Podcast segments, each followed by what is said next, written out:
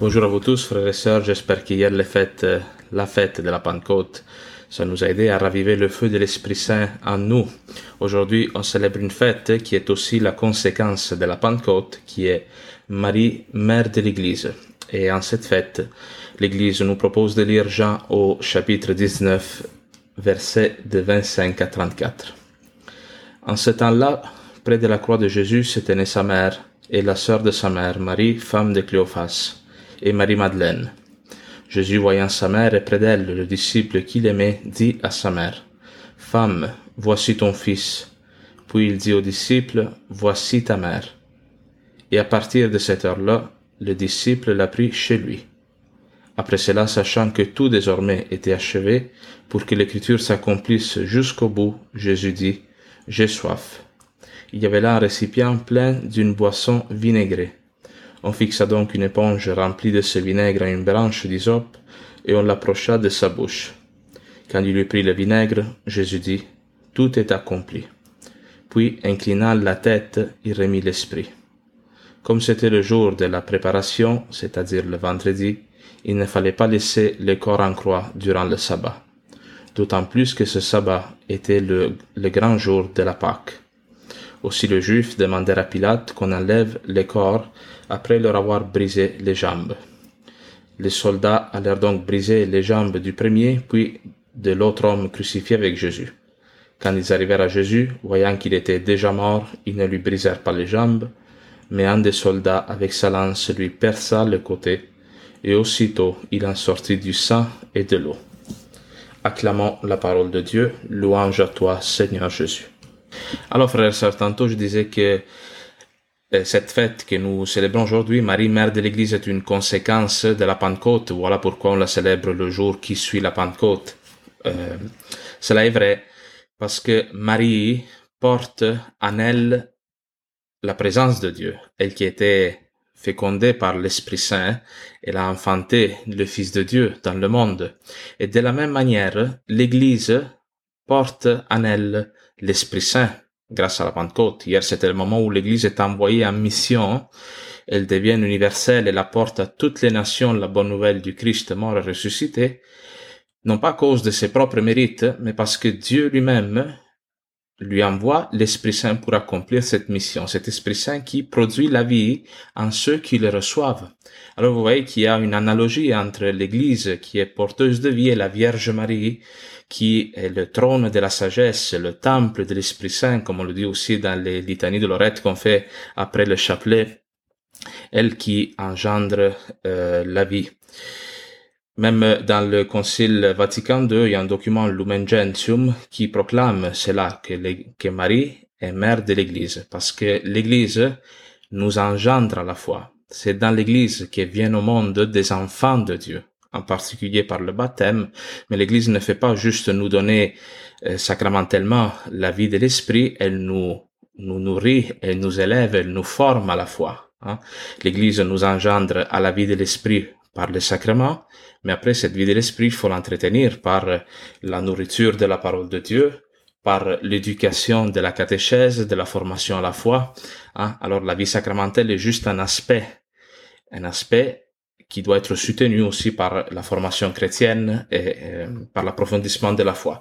Et ça, c'est tout ce que l'Église fait avec nous. Alors, euh, une autre chose qui est importante aussi de remarquer, c'est que à la Pentecôte, Marie était présente dans toute l'iconographie orthodoxe. Si vous cherchez un peu sur Internet les images de la Pentecôte euh, faites par les orthodoxes, on place Marie au milieu des apôtres. Parce que elle, qui est le temple de l'Esprit Saint, préside à ce moment où l'Esprit Saint entre en plénitude dans la communauté des croyants et les envoie en mission. Ça, c'est juste quelques détails, quelques notes euh, que je voulais donner parce que cela nous aide à mieux comprendre le texte de l'évangile de Jean que l'Église nous donne aujourd'hui. Il y a cette, euh, l'apôtre Jean, on le sait dans son évangile, euh, parle de certains événements de la vie de Jésus pour en montrer la valeur théologique, pas seulement pour euh, rapporter des événements dans leur extériorité. Et on insiste à ce moment, Jean est l'unique qui fait cela pendant la passion du Christ, ce moment où Jésus est crucifié, la Vierge Marie et les autres femmes sont avec elle, et il y a l'apôtre Jean, l'unique qui ne s'est pas sauvé. Jean qui à ce moment, il est, euh, est à peu près un enfant, un adolescent, on pourrait dire, était le disciple que Jésus aimait, était le plus jeune de, de la gang. Et euh, cet enfant, on peut l'imaginer en dessous de la croix, il pleure, il est tout seul, et Jésus-Christ considère la pauvreté de Jean, sa souffrance, son abandon, et il, euh, euh, il le confie à Marie, le confie à l'Église. Jean est une image de l'humanité abandonnée à soi-même, hein, l'humanité un peu sans Dieu, sans défense, si vous voulez. Et le Christ, dans son amour, dans sa compassion pour ce disciple qui lui aimait d'une manière particulière, hein, le Christ nous aime nous tous d'une manière particulière, exclusive, intime, et ne nous laisse pas tomber dans la croix. Il nous confie aux soins de sa mère. Hein? Femme, voici ton fils. Puis il dit aux disciples, voici ta mère. Et à partir de cette heure-là, le disciple l'a pris chez lui. On pourrait comprendre en lisant le texte que c'est plus comme si Jean s'occupe d'elle. Et d'une certaine manière, c'est vrai, parce qu'on le sait que d'un point de vue euh, social, sociologique, à l'époque de Jésus, euh, une femme qui restait veuve, qui n'avait plus d'enfants, n'avait pas de droit de société. Alors il fallait qu'il y ait un homme qui s'assure de, de la protéger, si vous voulez, qui assure sa survie. Mais en même temps, nous, on sait que c'est Marie qui s'occupe de, de Jean. C'est Marie qui va, euh, c'est une image, vous le comprenez, non? Qui va s'occuper de continuer à diviniser cet enfant-là, lui donner la vie de l'esprit. Et même quand Jésus appelle Marie, utilise le mot femme, cette expression qui était déjà utilisée dans les noces de Cana. Là-bas, Jésus utilise l'expression femme pour désigner Marie. Il peut sembler une expression comme de, de mépris un peu. Mais quand Jésus euh, appelle Marie femme, il n'est pas en train de la mépriser. Il est en train de réaffirmer quelle est sa mission. Marie est la femme avec un grand F. La mission de la femme dans l'histoire du salut est de donner la vie hein, mais surtout d'écraser la tête du serpent. Et cela, on le voit dans la première lecture d'aujourd'hui. La première lecture de la messe d'aujourd'hui euh, parle de la chute d'Adam et Ève, mais Dieu, tout de suite après la chute, maudit le serpent et il déclare qu'entre la femme et le serpent, il y aura une guerre éternelle. Je mettrai une hostilité entre toi et la femme, entre ta descendance et sa descendance, celle-ci te meurtrira la tête et toi tu lui meurtriras le talon. On dit dans Genèse chapitre 3 verset 15, le Seigneur Dieu dit ensuite à la femme, je multiplierai les peines de tes grossesses, c'est dans la peine que tu enfanteras des fils, etc. Bon. Mais c'est surtout le, verset 15 qui nous intéresse aujourd'hui de la Genèse. Cette guerre entre le serpent qui veut détruire l'humanité, qui s'attaque à la femme en particulier, mais la femme, elle, qui euh, doit donc faire la guerre au serpent, défendre ses enfants, et surtout elle lui doit écraser la tête. Vous savez qu'un serpent, l'unique manière de le tuer, hein, c'est pas que tu coupes son corps, tu dois écraser la tête pour lui enlever sa puissance vitale. Et ceci s'accomplira euh, dans la vie de la Vierge Marie. Marie est la femme avec un grand F qui écrase la tête du serpent, la tête du malin qui veut détruire l'humanité, qui veut tromper l'humain en l'amenant vers le mal, en l'amenant à se séparer de Dieu. Comment Marie écrase la tête du serpent En mettant au monde le Fils de Dieu? Cette guerre éternelle est rapportée même dans l'Apocalypse. Si vous allez dans l'Apocalypse, qui est ce livre qui parle un peu de l'eschatologie des fins dernières, l'apôtre Jean, il a une vision dans le chapitre 12 au verset 4 où il dit ceci, il voit un dragon, un dragon qui est une autre image pour décrire un serpent, une autre forme de serpent si vous voulez. On dit que la queue de ce dragon entraîne le tiers des étoiles du ciel et les précipita sur la terre. Ça veut dire que le dragon fait la guerre au cosmos, il détruit le monde, hein? il détruit le monde intérieur aussi qui, est en nous. Le dragon vint se poster devant la femme qui allait enfanter afin de dévorer l'enfant dès sa naissance. Celle-ci est une image qui décrit trois réalités en même temps.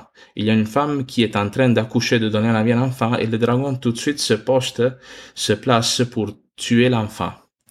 Alors, ceci est vrai pour la Vierge Marie, parce que la Vierge Marie, sa mission de femme de donner la vie au Sauveur, est menacée par le malin. Et dans le texte de Jean que nous voyons aujourd'hui, le malin semble avoir gagné, semble avoir détruit l'enfant de la promesse, semble avoir détruit euh, le Messie. Hein? Et sa mère aussi, parce que Marie est souffrante, évidemment, euh, de voir la passion de son fils. Mais c'est par la mort et la résurrection de son fils que Marie aussi, si vous voulez, va détruire l'action du malin.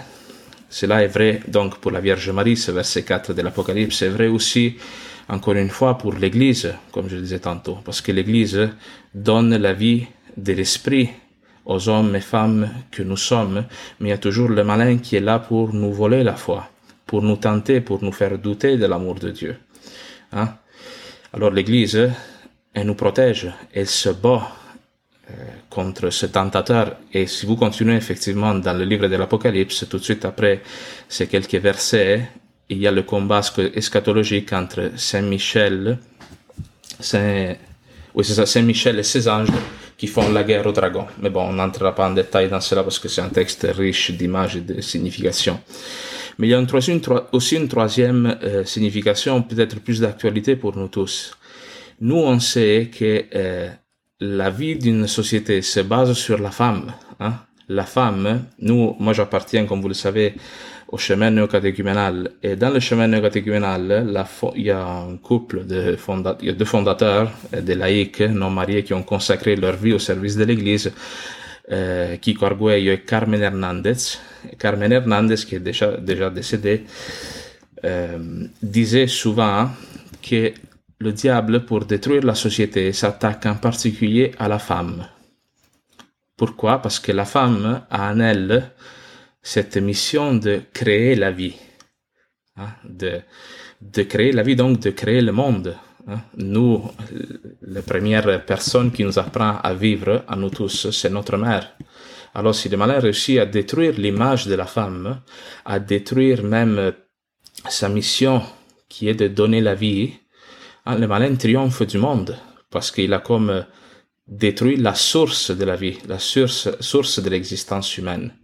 Et nous le voyons aujourd'hui, comment l'image de la femme, tant de fois, est méprisée, elle est réduite en objet de plaisir, non? Par tant d'images qui dégradent sa dignité, sa valeur.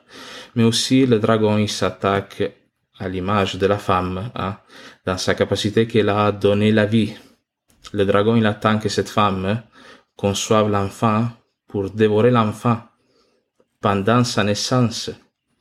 Alors ici, je veux pas faire de, polémique, mais si vous comprenez vraiment ce texte, vous comprenez est la gravité de l'avortement. Hein? C'est un acte par lequel le dragon détruit la vie. Alors nous devons prier pour que Marie, elle qui est mère de l'Église, nous donne à nous, le, monde de la société occidentale aujourd'hui, de redécouvrir quelle est la grandeur de la vocation de la femme tant de fois on présente cette vocation d'être mère comme euh, quelque chose de dégradant, comme si la femme était non, une machine à faire des enfants. Euh. C'est pas cela du tout. Hein. Être, avoir cette capacité à donner la vie, c'est ressembler à Dieu, parce que Dieu seul donne la vie. L'homme, hein, l'homme dans le sens masculin, d'une certaine manière n'a pas cette possibilité, cette capacité de, de faire surgir la vie, d'un point de vue physique, mais aussi par son attitude, par sa douceur. Un homme jamais aura la capacité qu'une femme de témoigner d'amour, de douceur, de compatissance. La femme est aussi un être tant de fois plus spirituel que l'homme. Nous, on le voit en église. La plupart des personnes que nous avons en église, la majorité, c'est des femmes.